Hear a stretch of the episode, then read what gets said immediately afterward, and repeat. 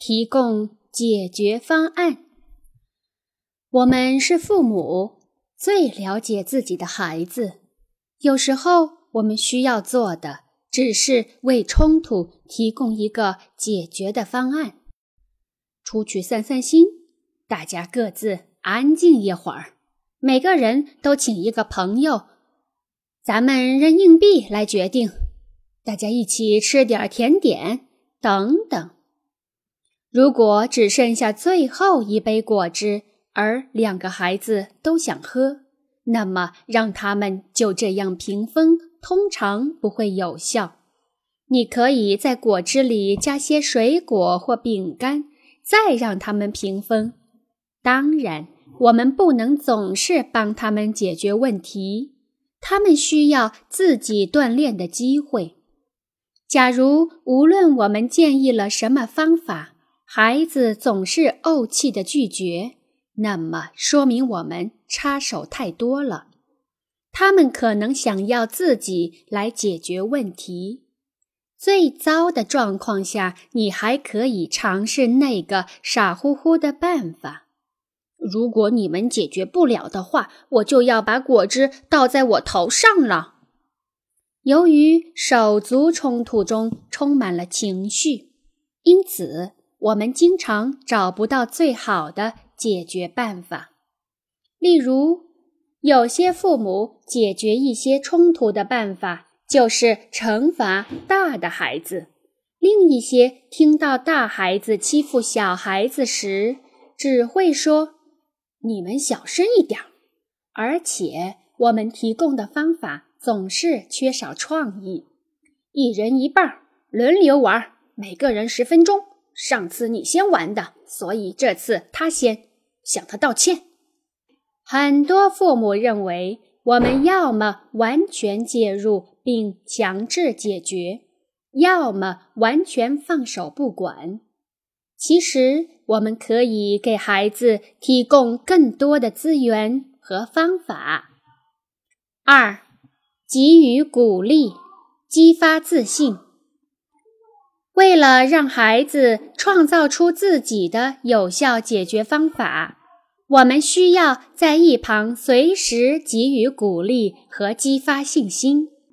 冲突所造成的挫折感会使他们用最原始的方法来解决问题：打人、尖叫、哭泣、口不择言。哼哼唧唧，所以我们不能只说一句“想办法呀”，然后就转身离开。我们也不能太快地说出答案，因为那会瓦解他们的信心。我们一定要让他们感受到，爸爸妈妈真的相信他们能够找到对所有人都有利的解决方法。当他们找不到时，我们就必须在一旁及时给予鼓励。假如他们开始打架，一旁的我们也可以及时出手阻止。鼓励而非干涉是一个微妙的平衡。我会说类似这样的话：“我相信你们一定有办法。谁先说个办法？”我不知道该怎么办，但一定能解决。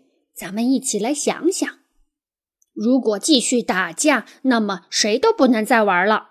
你们一定有办法让暴力消失。每个人都抢着要玩，结果大家都玩不到。怎样才能让每个人都有机会玩呢？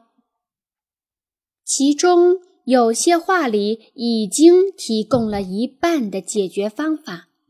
要让每个人都有机会玩，要注意安全，但是把另一半留给了孩子。另外一种方式同样提供了一半解决方法。马克真的很难过，你们大家有什么办法来帮助他呢？不要用老套的办法，向他道歉，或者他不是故意的。孩子勉勉强强、毫无诚意的道歉，只是想让父母停止唠叨，没有任何意义。不过，我们还是经常见到父母这样要求孩子道歉。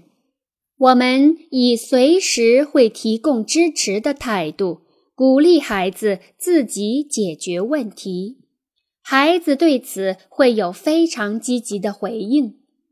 也许他们找到的方法和我们想建议的一样，但是效果还是不同。他们的解决方案会更有创意，他们的道歉会更加真诚。他们达成的协议也更为大家所接受，而之后他们就可以真正的合作，而不再斤斤计较。三，让孩子沐浴爱的关怀。有时我们只需要做到这一条就够了：把孩子搂在怀里，讲故事，体贴话语。温馨共处的时光，孩子最喜爱的食物等等。如果我们用这些最基本的方法把他们的杯子加满，那么孩子就能够自己解决剩下的问题。尽管本书更多讨论的是游戏，但不要忘记，在有些时候，只要提供温柔和安慰就可以了。例如，当某个孩子伤害了另一个孩子，不管是身体上的还是情感上的，你可能首先需要倾听孩子的哭诉，然后再去寻找解决的办法或者游戏的点子。当我们给予安慰时，针对的不仅是被打的孩子，那个打人的孩子同样需要我们的关注。但我指的绝不是惩罚。当孩子对他人言行恶劣时，他们通常在传递这样的信号：“我需要更多的爱与关怀。”遗憾的是，在这些时刻，他们可能会在表面上拒绝我们的爱。我们必须坚持到底，直到他们知道自己确实被爱着。另一个问题是，我们在情绪上可能不想给那些坏孩子太多的爱与关怀。也许这就是为什么孩子觉得爱是一种稀有物。如果我们毫不犹豫地爱那些坏孩子，他也就不再稀有。孩子有接受爱与关怀的需求，同时也有给予的需求。除了爱父母以外，他们还可以通过爱娃娃、爱弟妹、爱朋友或者爱宠物来满足这个需求。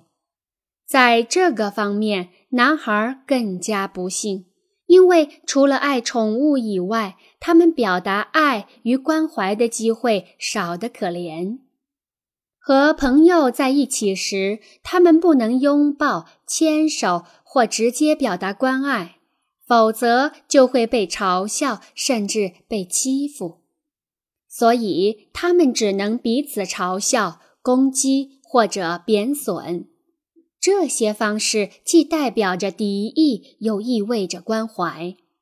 他们加满对方的杯子后，又将其打翻在地，这个现象常常令人深感困惑。四、保护。另一个我们所能提供的帮助就是保护，尽管有时很难分辨孩子是在玩还是在真的打架，我们不可能事无巨细地对孩子进行彻底保护。实际上，我们也不应该这么做。但是，我们必须保护孩子，彼此不要造成过度的伤害。我们可以坚持强者不能欺负弱者的原则，我们也要时刻留意是否有人总是被伤害，如被恐吓、被欺负或者被诬陷。适当的保护不仅能让孩子免受严重伤害，还能帮助他们获得安全感。当孩子获得了安全感时，他们就能够更加融洽的彼此相处，并且更加自由快乐的游戏玩耍。孩子需要知道，自己有一定的自由，但是没有伤害他人的权利；自己有获得安全的权利，别人也有获得安全的权利。没有什么不能告诉别人的。只要找到愿意倾听的人，在发展出保障自己和他人安全的内在能力之前，孩子依赖我们来确保他们不受到虐待或遗弃。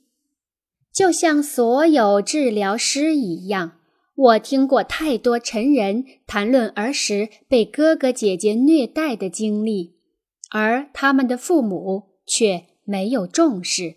或者干脆否认。五、反映全局。父母很容易陷入冲突的细节：谁欺负了谁？谁要为此付出代价？如果我们能退后一步，就可以冷静地把我们所见所闻的客观全局反映给孩子。这种帮助有时会收到出奇的效果。我们只需要轻松地指出每个人的立场。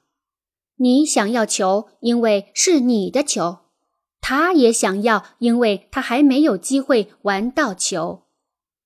仅仅是倾听和对全局的反应，也许就能够满足他们的需要。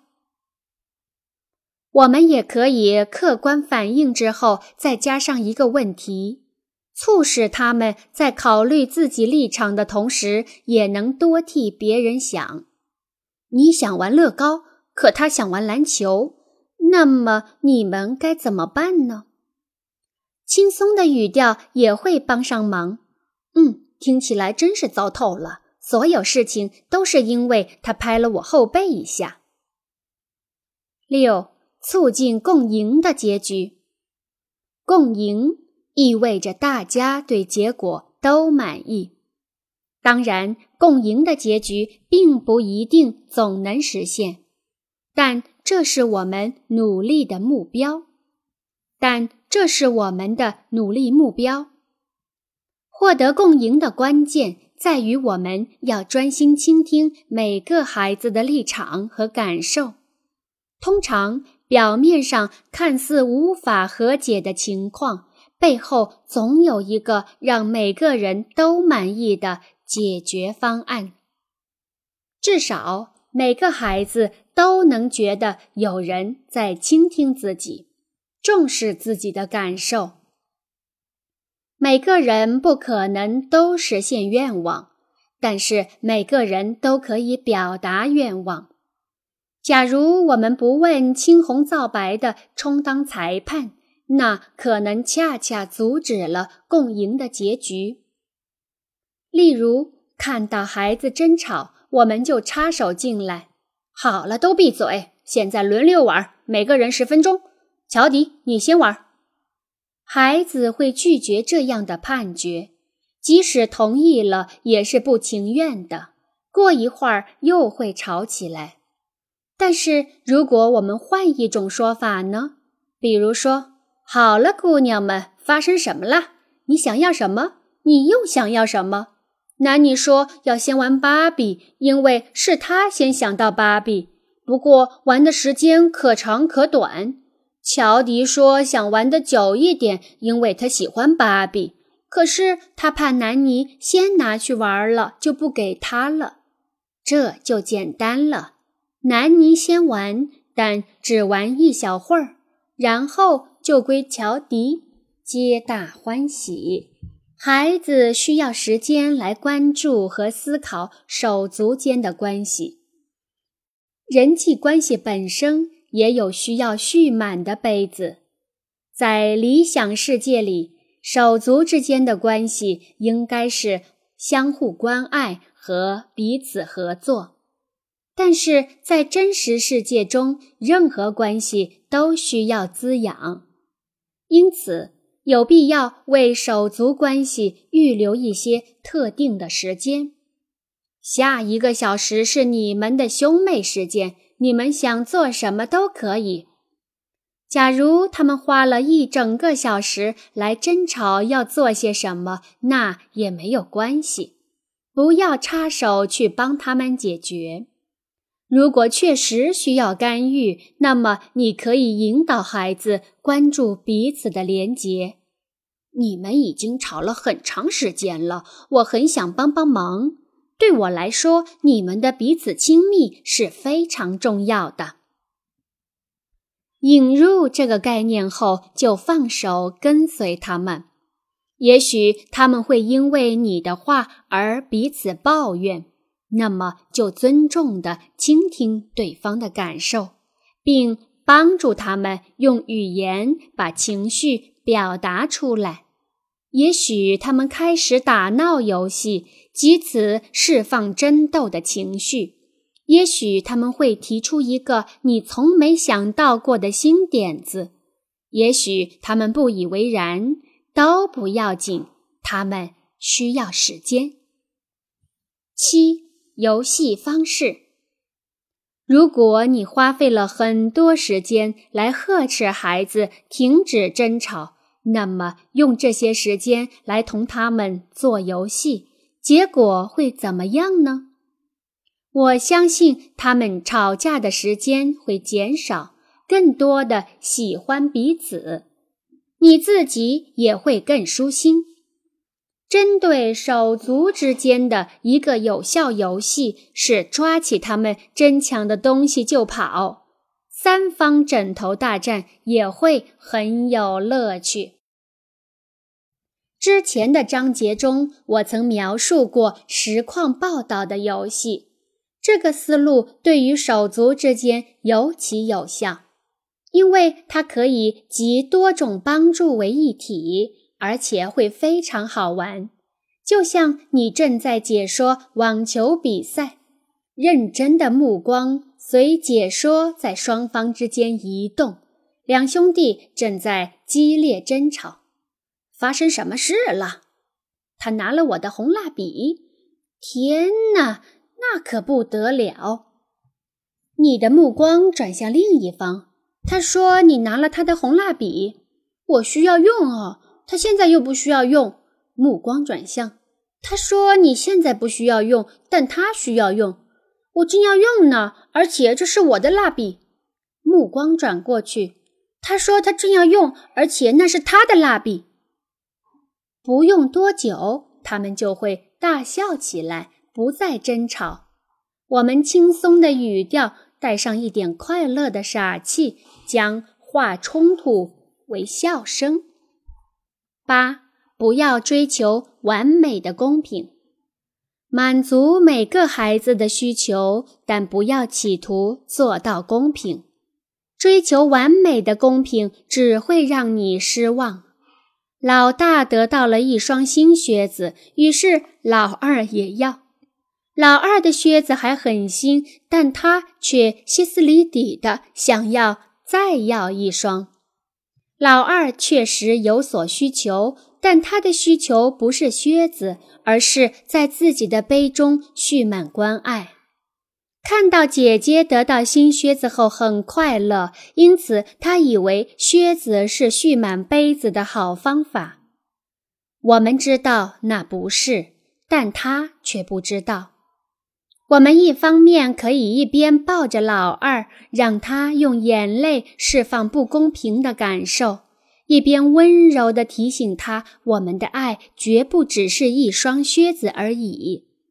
另一方面，应该主动找到有效途径，让孩子感受到足够的爱与关怀，以此来满足他的真正需求。